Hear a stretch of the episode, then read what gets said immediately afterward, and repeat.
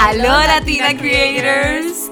¿Te has sentido sola como latina dentro del mundo de las redes sociales?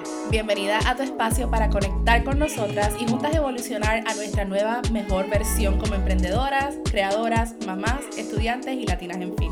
Aló, yo soy Alejandra González. Y yo soy Glasadia Alberti. Y juntas hemos creado Aló Latina Creator Podcast. ¡Qué emoción! bueno, vamos a comenzar. Literalmente esto ha sido un sueño por los pasados meses porque sabemos ambas, seamos bien realistas, sabemos ambas que nos gusta el long form content, como que nos gusta el contenido largo. Queremos hablar, hablar, hablar, hablar, hablar. nos encanta. Es que siento que podemos aportar mucho y siento que podemos motivar demasiado a otras personas que están pasando por situaciones similares a la de nosotras y es por eso que quisimos crear este espacio. Literalmente es un espacio donde no solamente queremos venir aquí a darte tips o experiencias que nosotros hemos tenido, sino como que poder hablar un poquito más allá de la intimidad como mujeres latinas, qué es lo que, qué es lo que sucede detrás de cámaras, qué es lo que nos ha llevado a lograr cada uno de nuestros logros, eh, que hasta una agencia tenemos ahora mismo. Sí, estamos muy contentas con todo lo que hemos logrado y todo lo que hemos impactado, perdón, con nuestra agencia y definitivamente queremos llevarlo a otro nivel. No, y la cosa es, ese es mi primer bebé, es el segundo de Grasadia.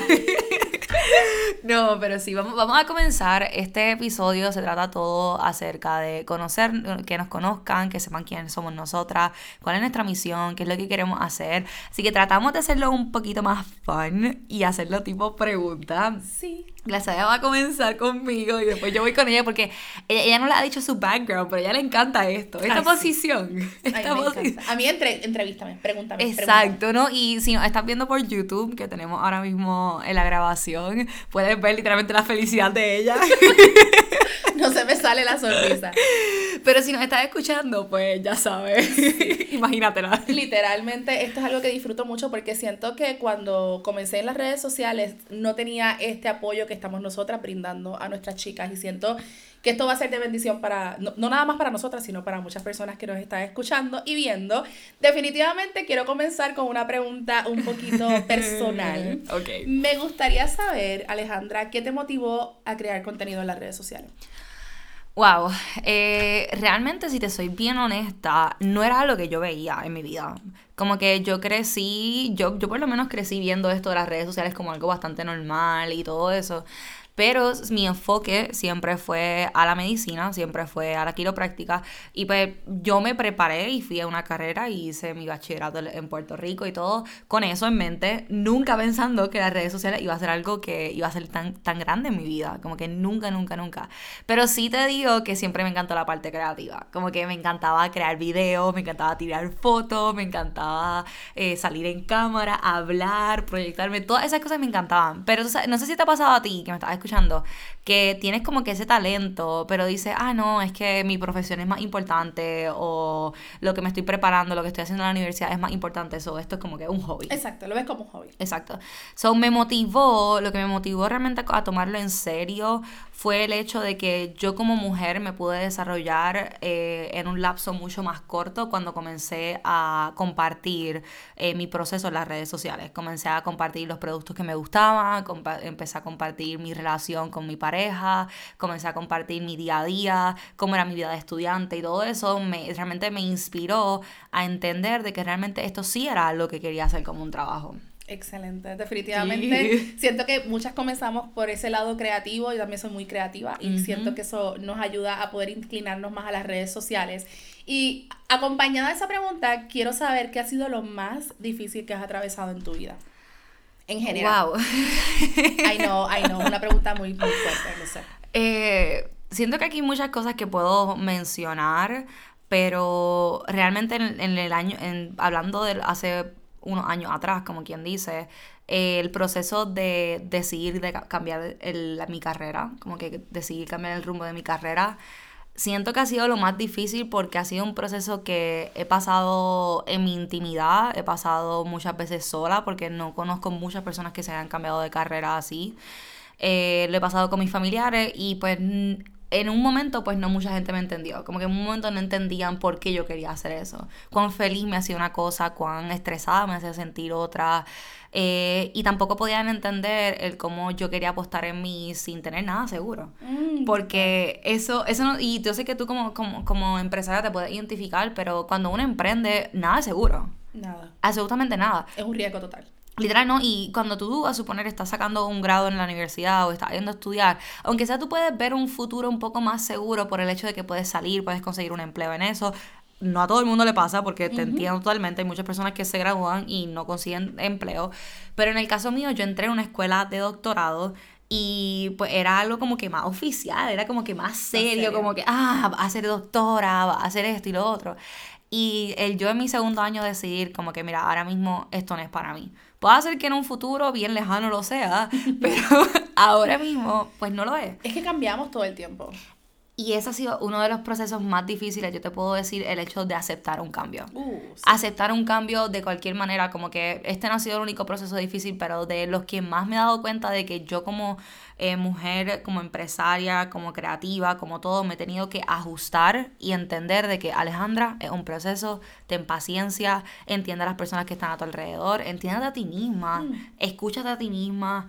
Porque por muchas veces, por, por muchos meses, literalmente estuve escuchando la opinión de las demás personas en vez de lo que yo sabía que dentro de mi corazón estaba. Y es difícil porque esas personas son tu familia, son tus amigos, son personas cercanas que tú dices, contra, tengo que escucharlos también. No, y a veces es como que pensamos que las personas allá afuera nos conocen mejor que nosotras. Literal. y eso es totalmente erróneo porque sí, esas personas viven contigo, pasan los procesos contigo, pero al fin y al cabo no hay nadie que se conozca mejor que tú mismo. Total, hay cosas que tenemos siempre guardadas y Sí. no las expresamos. Y yo literalmente, y y yo sé que hay muchas mujeres allá afuera ahora mismo que quisieran vivir las oportunidades que nosotros estamos teniendo ahora mismo o, los o los sueños que estamos creando y haciendo realidad. eh, porque lo he vivido, he tenido muchas personas que se han acercado dentro de Alomedia, dentro de la misma comunidad de Latina Creators, que quieren comenzar a ser creadoras, quieren comenzar a tomar esto como, como un, un paso más grande en su carrera, Total. pero el miedo lo te tiene muchas veces.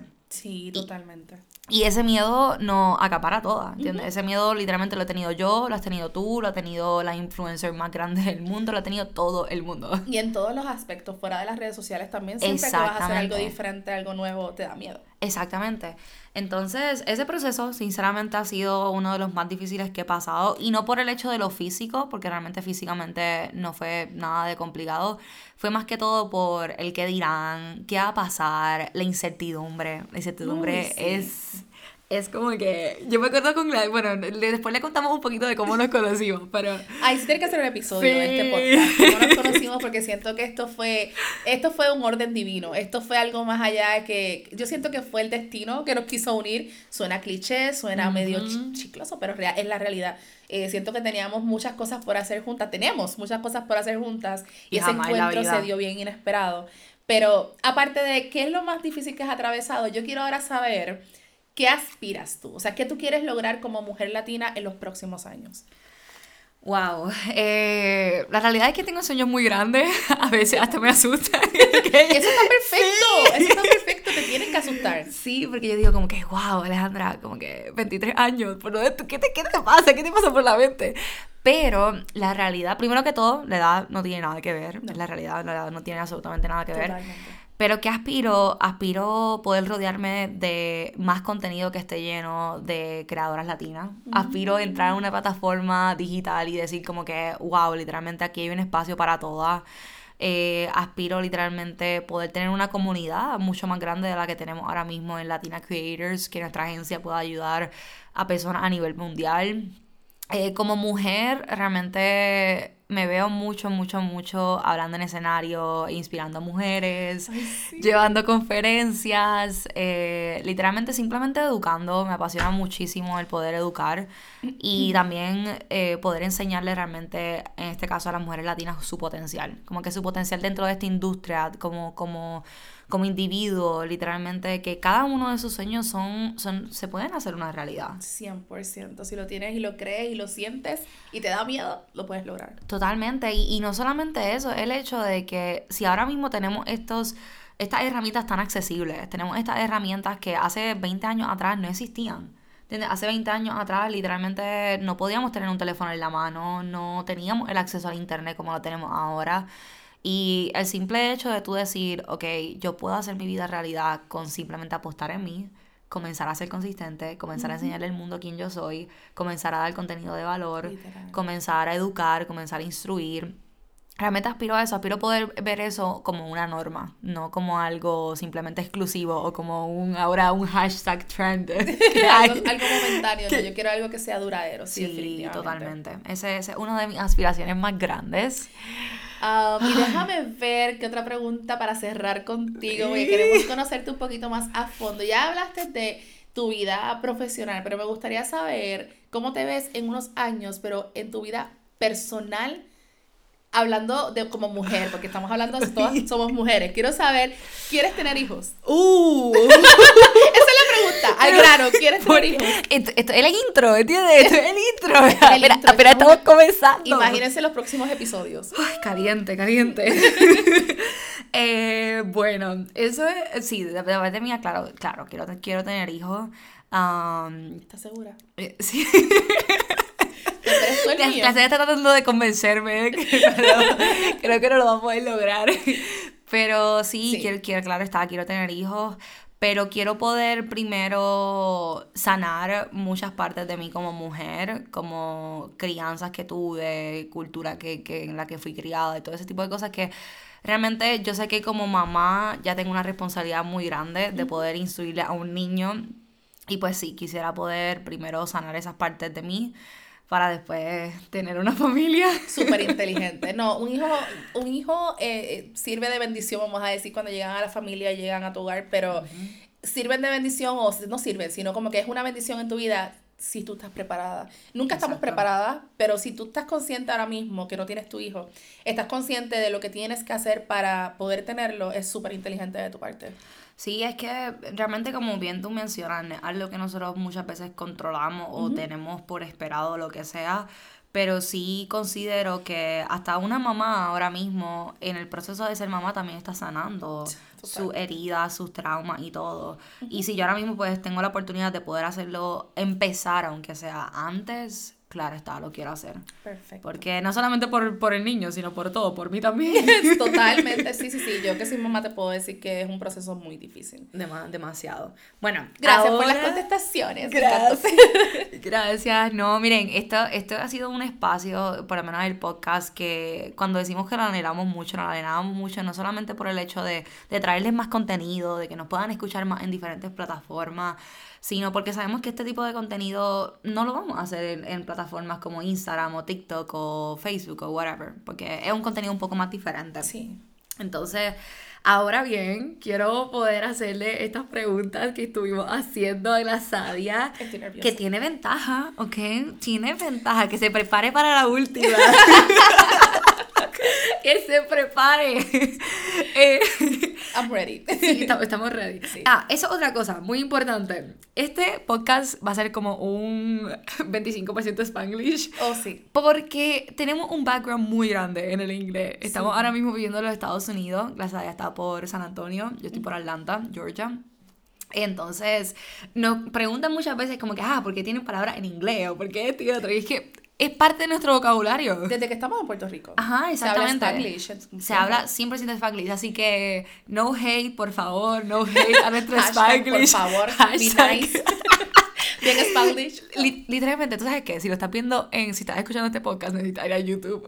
Necesitas vernos las caras. Necesitas vernos las caras. Pero sí, vamos a comenzar hablando un poquito acerca de no solamente qué fue lo que te motivó a comenzar las redes sociales, sino como que cuál ha sido tu historia con las redes sociales, como que dónde, mm. dónde todo comenzó, porque yo sé que tu historia es demasiado inspiradora y más, personas pueden crecer y aprender acerca de esto. Sí, yo siento que esto muchas personas lo saben, pero muchas otras no. Y es que yo comencé en las redes sociales, lo que me motivó en las redes sociales es mi soledad. Yo mm. desde adolescente, desde niña, he estado bien aislada de la gente, bien aislada de mi familia incluso. Era como que yo podía pasar horas en el cuarto. Y me di cuenta que me apasionaba demasiado el maquillaje cuando tenía como 12 años y no tenía idea de cómo maquillarme. Y me di Yo todavía no tengo idea. te voy a enseñar, te voy a dar una clase intensiva exclusiva para ti. Ya pronto verás. Eh, so, realmente yo decía como que, ok, muchas personas me preguntaban, cuando empecé a maquillarme a los 12 años, muchas personas me preguntaban, hacían preguntas de, ¿cómo te maquillan los ojos? ¿Cómo te haces la piel? ¿Cómo te haces esto? ¿Cómo te haces el otro? Y me di cuenta que yo no sabía mucho, so empecé a buscar información en internet y encontré el mundo de la belleza en YouTube. Ahí fue que dije, hmm, yo puedo, yo puedo consumir maquillaje en YouTube, no nada más música y recetas. Así que literalmente Full. me llené de muchísima información, demas- demasiados videos interactivos, educativos sobre el maquillaje. Eh, eran mayormente españolas y mexicanas. Y de repente dije, yo quiero hacer lo mismo. Yo quiero, y literalmente, yo me maquillaba en el espejo súper simple porque tenía, qué sé yo, 14, 15 años. Me maquillaba súper simple en el espejo y hablaba sola en el espejo como si estuviera haciendo un video. Esto es algo que yo nunca había dicho. Literalmente empezaba, primero voy a aplicar la sombra sola en el espejo. Y de ahí dije, Wow. voy a grabarme. Y empecé grabándome con el, con el webcam de una, de una computadora, una laptop. Eh, no le había dicho a nadie, me daba demasiada vergüenza porque en aquel entonces, estamos hablando del 2007, 2008, o sea, Wow. nadie sabía nada de las redes sociales en cuanto a, a videos de maquillaje en YouTube, nadie. O sea, era como bien pocas personas y lo veían raro. Y más, en, y más en un país como Puerto Rico también. Exacto, exacto. Era como bien raro. Era como, era, pero ¿y ¿qué ella hace? ¿Por qué le da una cámara? Entonces eh, empecé a grabarme y subí los videos a YouTube. Tomé la decisión de subir los videos a YouTube. Incluso una vez subí un video cantando. Eh, Hay que ir a buscarlo. no lo borré. Ah. Los borré todo y te voy a contar por qué. Literalmente eh, fui un día, ya yo tengo 19 años, o sea, ya han pasado muchos años y tenía 19 años y estaba trabajando en un call center y se dieron cuenta de que yo hacía videos en YouTube. Eh, lo pusieron en, el, en la oficina, en un televisor y empezaron a burlarse de mí, a reírse, o sea, literalmente todo el mundo riéndose. mira qué ridícula, mira haciendo videos así. Mira, haciendo, haciendo videos, eh, maquillándose, hablando sobre una cámara. ¿Qué rayos? ¿Qué te pasa? ¿Estás loca? Muchas cosas me dijeron. Y como yo dije al, dije al principio, eh, nací acomplejada, I know, nací acomplejada, o sea, nací no, crecí siendo con demasiados complejos y era como que mucha vergüenza que me dio la burla que estaban haciendo. Así que fui a mi casa, borré los videos. De ahí me arrepentí por 10 años aproximadamente. Estuve literalmente arrepintiéndome por haber borrado mis videos, por no atreverme a salir en las redes sociales, por haber permitido que las críticas y quizás los complejos de esas otras personas que no se atrevían a hacer lo mismo, eh, manejaran mi vida y manejaran lo que hice. So, borré mis videos, me alejé de hasta el maquillaje. Eh, y lo que me motivó nuevamente fue mi hijo. Tengo que decir que fue mi hijo, porque, o sea, si no hubiese sido por ese suceso importante, que eso es otro tema que quizás tocaremos más adelante porque es muy extenso, pero prácticamente me quedé sin trabajo al tener a mi bebé. Teníamos muchos planes, íbamos a comprar casa, íbamos a tener, o sea, era como, eh, teníamos ya la vida prácticamente planificada, pero llega la pandemia y llega el nacimiento de mi hijo al mismo tiempo prácticamente. Me quedo sin trabajo, y ahí en mi casa, con un bebé recién nacido, con depresión postparto, sin trabajo, sin la casa, porque se cayó la compra de la casa que íbamos a hacer también por la misma situación, yo dije, tengo que hacer algo con mi vida porque estaba súper deprimida. O sea, yo no paraba de llorar. Yo cargaba a mi hijo y lloraba, yo lo ponía, yo jugaba con él y lloraba, miraba mi cuenta todos los días, yo, Dios mío, ¿cuánto tiempo me va a durar esta cuenta de ahorro? O sea, ¿qué voy a hacer? ¿Cómo voy a pagar mis cuentas? Y ahí tomé la decisión de empezar a crear contenido nuevamente, como lo hice una vez en YouTube, de maquillaje. Eh, pensando en esas amigas que me preguntaban cómo me maquillo, cómo hago esto, cómo me cubro las ojeras, cómo preparo mi piel. So, comencé a compartir ese tipo de contenido y poco a poco empecé a crecer mi, mi cuenta, o sea, empecé a crecer mi- mis followers. Y eso, eso que menciona eh, es bien importante porque el volver a, a lo que, a lo que, a lo que te preguntaban, a lo que te decían que eras buena, a lo que realmente eran tus talentos.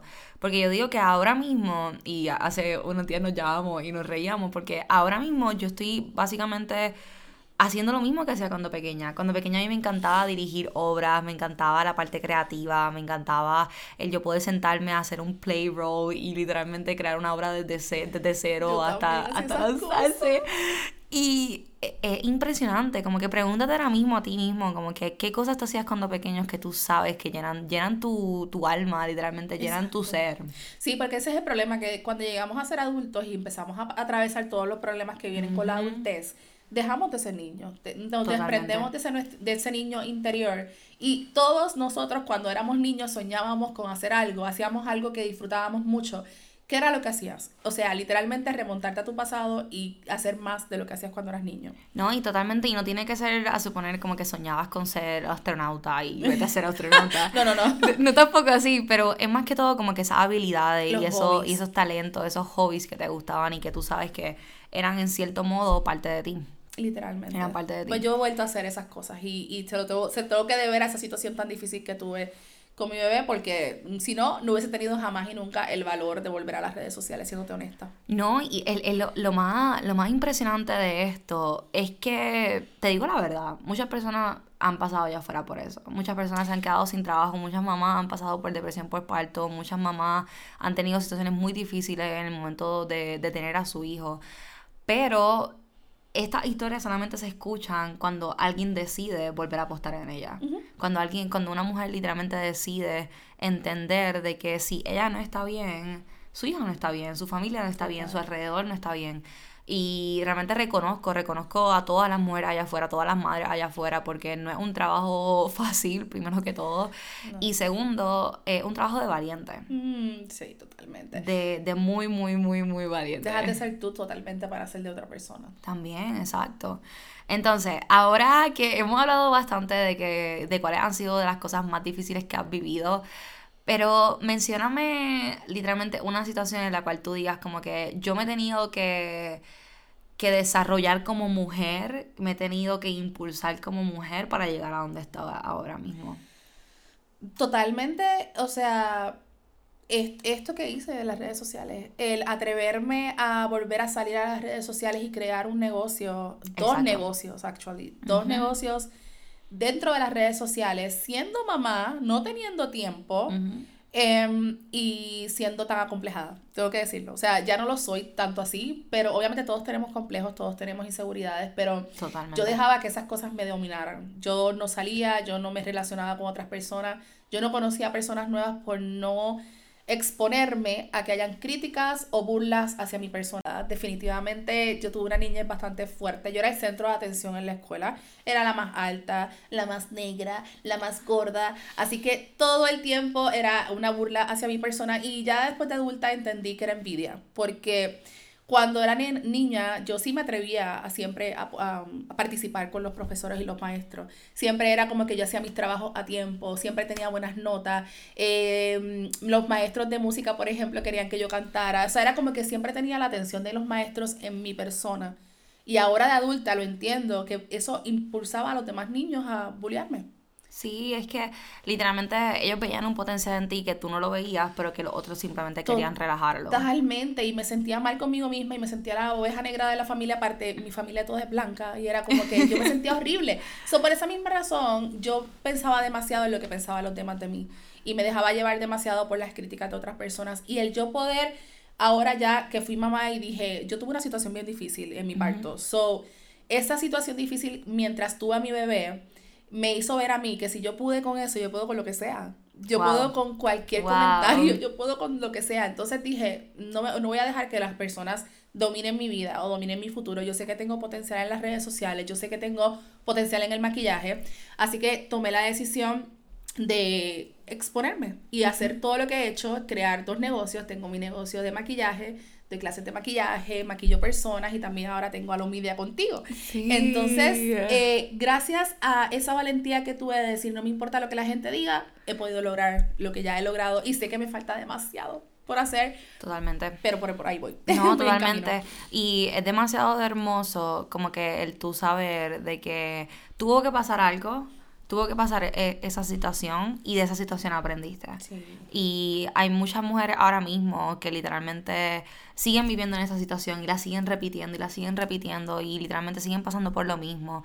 Y es como que yo siento que es que Dios te dice a ti como que esto es lo que hay que hacer. Ya, ya, ya toma, toma la valentía, toma el, el courage, toma el coraje para lanzarte. También siento que es, tú también, tú le das esa oportunidad a Dios. Como que tú, claro, tienes que escuchar esa, voz interior. Sí, es que mm, si no, si no aprendemos realmente a escucharnos a nosotras mismas, si no aprendemos a saber qué realmente queremos, es muy difícil poder encontrar esa felicidad. Sí, totalmente. Encontrar eso que queremos.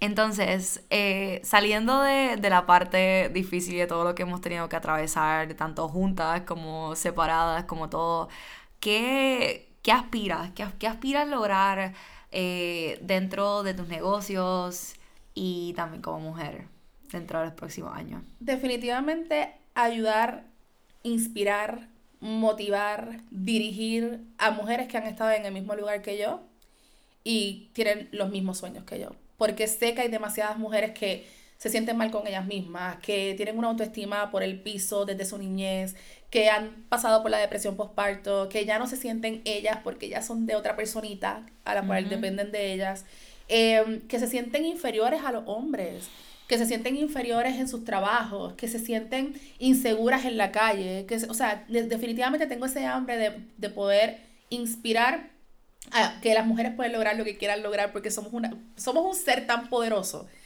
que literalmente necesitamos a veces recordando, recordárnoslo nosotras mismas y darnos cuenta de que tenemos demasiado potencial que si nos quitamos el traje de víctimas, porque es- esa es la realidad, sino que eso fue lo que hice, me quité el traje de víctima y dije, ya no voy a dejar que me sentirme mal por, por lo que las demás hagan contra mí, sino voy a tomar el valor y voy a decir, ok, voy a dirigir mi vida porque yo soy la única que tiene el control de las cosas que puedo lograr.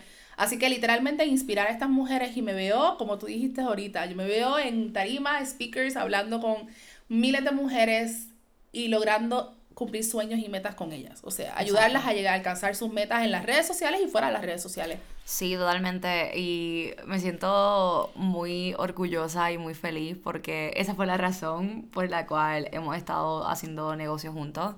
Sí. Eh, quiero, quiero que le hablemos un poquito acerca de nuestro baby, de nuestra agencia de red de, merca- de, de mercadeo, disculpa, de mercadeo. De mercadeo, sí. Yo Sí. realmente empecé en la publicidad, en la universidad. Yo estudié publicidad comercial y ahí fue que empezó mi pasión por hacer anuncios, por hacer este, por promocionar pro- eh, negocios, productos. Y cuando estudié en las redes sociales y me percato y me doy cuenta de las necesidades que hay de tener una comunidad latina, Uf, eh, de poderlas mostrar y enseñar cómo trabajar con marcas, cómo promocionar sus negocios, cómo emprender, cómo hacer todas estas cosas que nosotras hemos podido hacer, pero latinas, o sea, porque hay mucho contenido en inglés, pero ver esa necesidad fue lo que a mí me inspiró y quise hacer esto de, de um, social media, de hacer una, una agencia de so- social media, pero yo no te lo había dicho. Sí, es que Yo eso, lo te- yo es- tenía en la eso es lo más brutal. Como que literalmente nosotras ya vamos trabajando juntas. Eh, Glasadea y yo nos conocimos por una amiga que tenemos en común. Gracias, Karina. Karina, I love you. Este, y nos trajo y estuvimos haciendo varios trabajos juntas para sus cursos. Yo la estuve, como quien dice, adiestrando para que pudiera lanzar sus primeros dos cursos. Y después de ahí, eh, yo tenía este sueño, al igual que ella, plasmado en mi corazón desde hace casi más de un año. Y yo sabía que lo quería hacer, yo sabía que me quería lanzar, yo sabía que era algo que iba a comenzar pronto, pero también entendía de que no lo quería hacer sola, no por el hecho de que no lo pudiera hacer sola, sino que sabía que uniendo fuerzas con otras mujeres empresarias que tuviesen la misma visión que yo, mujeres latinas que sabían que podían ponerse al frente a cualquier tipo de situación, yo sabía que con eso yo podía llegar mucho más lejos, de que el mensaje que ambas tenemos lo podíamos llegar mucho más lejos. Total. Porque eh, Alo Media, que se, que se llama nuestra agencia para quienes no lo conozcan, eh, Alo Media no es algo que es nosotras, ¿entiendes? No es nosotras, es el mensaje que nosotras queremos llevar con esto, de poder impulsar a mujeres latinas a ser creadoras de contenido, a ser empresarias, a ser exitosas dentro del mundo digital y sobre todo literalmente poder ser auténtica, poder Mm, ser sí. ellas, porque siento que muchas veces queremos vendernos allá afuera como lo que no somos y no entendemos de que no hay nada más lindo que tú poder mostrar la parte natural de ti, la parte literalmente auténtica de ti. somos únicos. O sea, cada ser humano es único, cada cual tiene su personalidad y su forma de decir las cosas, de, de, de proyectarse. Y, siento que esa, eh, si nosotros tomamos, como que agarramos, como dice el toro por los cuernos, y tomamos Sí. nuestra personalidad y nuestro ser y lo explotamos al máximo y lo damos a demostrar a otras personas, eso es lo que nos va a hacer distinguir. O sea, es lo que nos va a hacer. Ser exitosos en la vida. So, yo siento que eh, había una necesidad bien grande de poder inspirar y ayudar a mujeres latinas. Totalmente. Bueno, y para concluir, realmente estamos muy agradecidas, estamos muy agradecidas por todo este proceso que hemos estado viviendo en estos pasados meses desde que lanzamos a desde que comenzamos a trabajar juntas.